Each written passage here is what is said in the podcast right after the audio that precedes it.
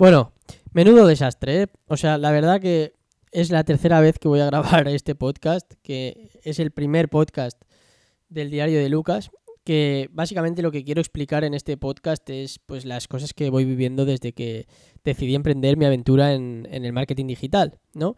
Y, y, bueno, después de explicar dos veces lo que voy a explicar ahora, porque no sé por qué no se me graba bien el audio, o sea que igual estoy grabando esto y otra vez no se me va a grabar bien el audio. Pero bueno, voy a intentarlo. Voy a intentarlo una vez más. Ya os aviso que será la última. Es decir, que si esta vez no se graba, será una señal de Dios. Y estará decidiendo que no os interesará una mierda este podcast. Y por eso no, no lo graba. Pero bueno, fuera coñas, voy a intentar, sobre todo en este. En estos episodios que, que en principio quiero hacer. Pues voy a intentar explicaros conceptos que son interesantes, cosas que, que voy viviendo y cosas que me van pasando en el, en el mundo del marketing digital, ¿no?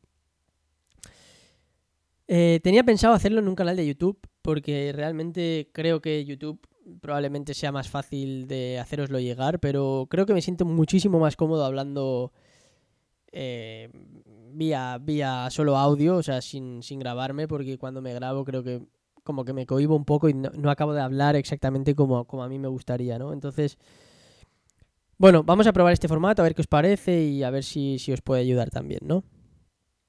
Bueno, eh, lo, que hoy, lo que hoy os quiero explicar, ¿vale? Lo que realmente hoy os quiero explicar es eh, cómo, cómo decidí o por qué decidí pasar del graffiti al marketing digital más allá del, mero hecho de que ya no ya sentía que no me llenaba o que ya sentía que como que vale pues ya sé lo que es ya sé lo que es ganarse la vida con esto lo he conseguido.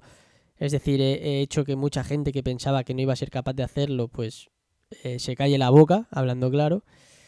Pero ahora necesito nuevos retos y necesito sobre todo pues eh, ganar un poco más de pasta que es lo que me apetece y realmente a pesar de que tenía un buen sueldo eh, pintando graffiti, probablemente, como muchos familiares me han dicho, mucha gente adulta eh, le encantaría estar en mi situación, pues bueno, mm, igual he tomado una mala decisión o igual no, pero yo he decidido que quiero intentar, pues, seguir subiendo e intentar, eh, pues, hacer cosas mejores, digamos, ¿no? Bueno, una de las cosas que me hizo empezar a, cambiar mi manera de pensar, ¿no? Y que empecé a darme cuenta de que a lo mejor estaba dedicando mi tiempo a un tipo de trabajo que no necesariamente tenía que ser el mejor, a pesar de que era como lo que a mí me apasionaba, me di cuenta de que quizás no era el mejor tipo de, negocio, por decirlo de alguna manera. ¿eh? Entonces, eh, este concepto fue la escalabilidad, ¿vale? Cuando yo descubrí lo que era ser escalable, ¡boom! Me estalló la cabeza, ¿no? ¿Por qué digo que me estalló la cabeza? Bueno, porque la escalabilidad es un concepto muy heavy. O sea, es muy heavy, ¿no? Y para alguien que le gusta vender, para alguien que le gusta vender, como a mí, como es mi caso, que me gusta, eh, lo que más me mola es como vender, ¿no? O sea, cuando vendo es como, ¡fua! Otra venta y otra venta y otra venta. O sea, soy un poco en ese sentido, no sé. O sea, es como, yo he nacido para vender, ¿no? Y entonces es como, ¡buah! A veces me da un poco de miedo, ¿no? Eh, hablar así, porque es como, guau, este tío no tiene corazón ya, pero no tengo corazón, pero. Pero en el fondo sí, pero. A mí es como un reto, ¿no? Decir, guau, soy lo suficientemente bueno como para vender o como para persuadir a alguien de que, de que compre, ¿no? Y, y fui capaz de hacerlo con el graffiti y entonces creo que lo puedo, que lo puedo hacer con cualquier otra cosa. Bueno, os voy a explicar un poco cómo era el proceso de venta en, mi, negocio de graffiti para que entendáis un poco eh, el concepto de escalabilidad, ¿vale? En mi negocio de graffiti nosotros hacíamos eh, diferentes acciones de marketing para atraer gente a, digamos, a nuestra red, ¿vale? Nosotros lo que buscábamos cuando hacíamos acciones de marketing en, en, en el, en el graffiti era conseguir un contacto, ¿vale? Conseguir un contacto, un teléfono, un email, ¿vale? Entonces, em, cuando nosotros realizamos esas acciones, yo eh, tenía que sacar dos días, ah, o sea, dos horas más o menos al día para para poder, digamos, llamar a esos contactos que habían solicitado más información sobre nuestro trabajo. Entonces, ¿cómo, cómo funcionaba? Yo contactaba con estas personas que dejaban su email o su teléfono, ¿vale? Manteníamos una llamada telefónica donde yo le explicaba pues un poco lo que hacíamos, ellos me explicaban pues cómo pensaban que nosotros les podíamos ayudar, ¿no? Eh, cómo pensaban que nosotros podíamos serles útiles, ¿eh? Em, y entonces, a partir de ahí, lo que creábamos era simplemente, digamos, un presupuesto. Pero es un presupuesto totalmente personalizado, es un presupuesto totalmente diseñado para esa persona, en base a la conversación telefónica que habíamos mantenido.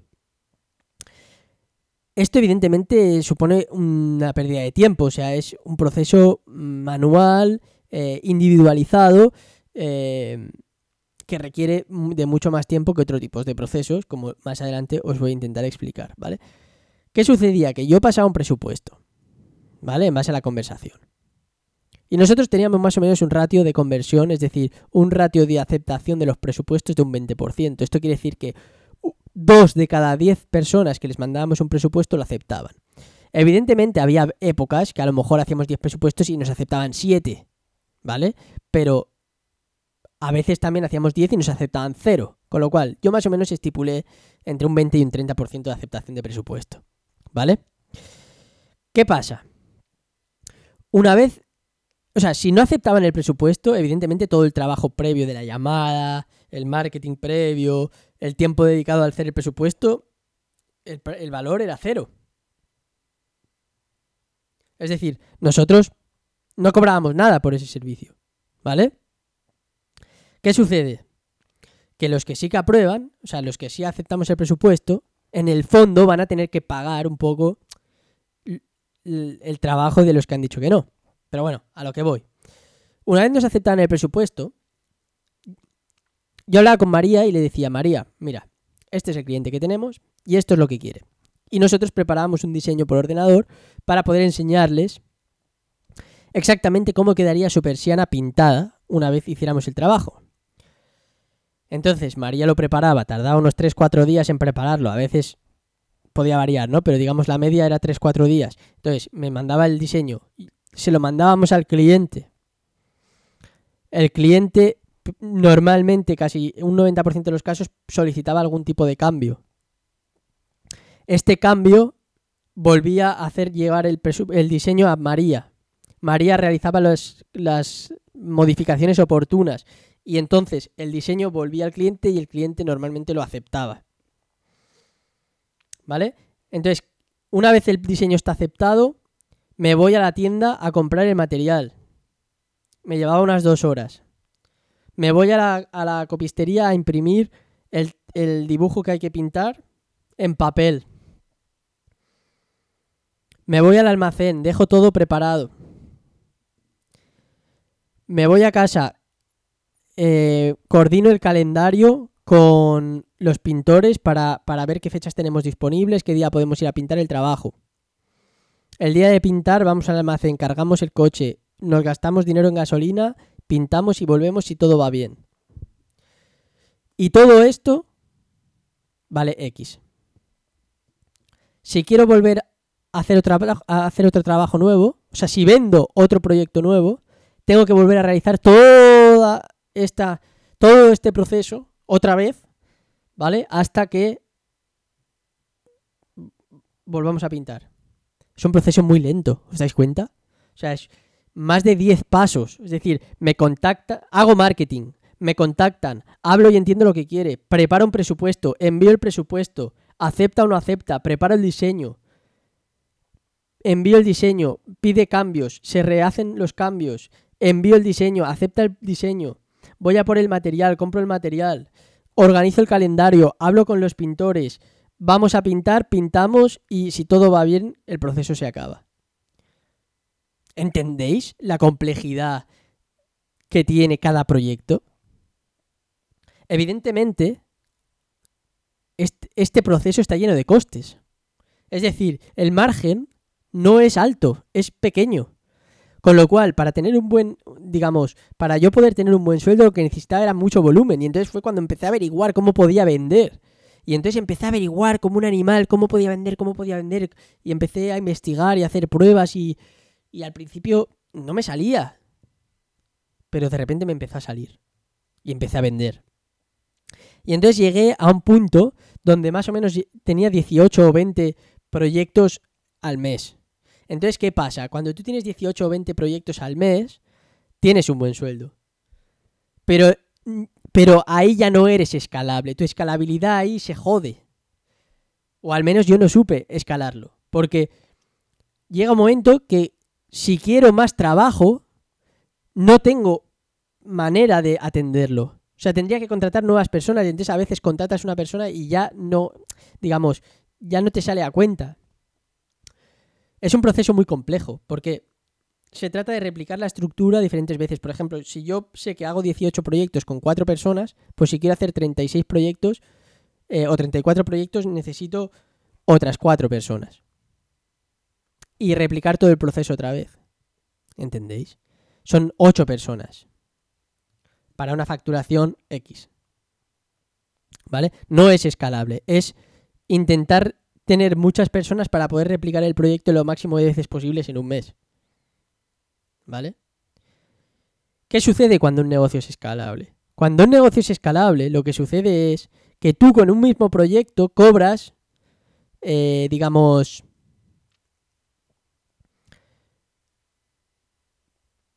en base a, las ventas que consigas. ¿Vale? O sea, por ejemplo, lo voy a explicar de una manera que creo, creo que se va a entender. Yo voy a hacer este podcast. Y este podcast ya os aviso yo que lo van a escuchar dos personas. Una yo y otra mm, mi madre, por decirlo. ¿Vale? ¿Qué pasa? Si yo soy capaz de eh, hacer llegar este podcast a un millón de personas, el podcast será el mismo. ¿Entendéis? El podcast que escuche yo y mi madre será el mismo que el que escuchan un millón de personas. El esfuerzo en grabar el podcast es el mismo, lo que varía es el esfuerzo en conseguir, o sea, la clave está en conseguir que más gente escuche el podcast. ¿Entendéis? Entonces, lo que, lo, lo que hace la escalabilidad es, tú tienes un producto, en este caso el podcast, cómo de bueno eres para hacer que este podcast llegue a un millón de personas. Porque si, imagínate que por cada escucha gano un euro, el trabajo es el mismo, pero habrá gente que si tiene dos escuchas ganará dos euros, habrá gente que tiene 100 escuchas ganará 100 euros, y habrá gente que tendrá un millón de escuchas ganará un millón de euros. Eso es la escalabilidad. ¿Cómo de bueno eres vendiendo un producto que ya tienes hecho y que tus ingresos variarán única y exclusivamente de cómo de bueno seas en hacer llegar tu producto a más gente.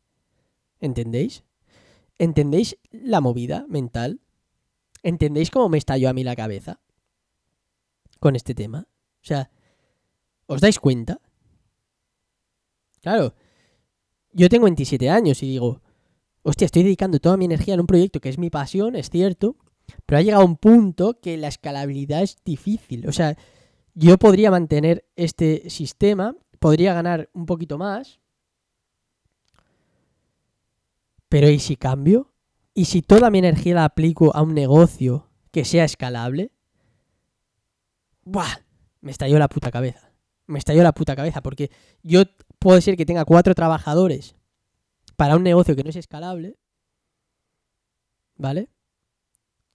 O puedo tener cuatro, cuatro trabajadores para un negocio escalable. ¿Qué sucede? Que tengo cuatro tíos que venden. Y si tengo cuatro tíos que venden, ellos mismos se pagan su sueldo. ¿Entendéis? Bueno, un poco la movida va por ahí, ¿vale? Para.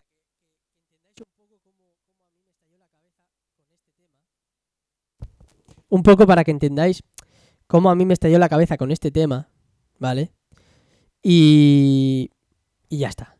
Y con eso ya me quedo tranquilo. Si habéis escuchado eh, eh, estos 15 minutos, pues ya me quedo tranquilo de que entendéis un poco por dónde van los tiros. Y nada más. Si te ha el podcast, si te mola que o sea, si te mola esto, tío, pues nada, eh, disfrútalo e intentaré ir subiendo de vez en cuando, un par de veces a la semana, pues eh, algún episodio. ¿Vale? Un abrazo enorme y nos vemos en el próximo podcast. Chao.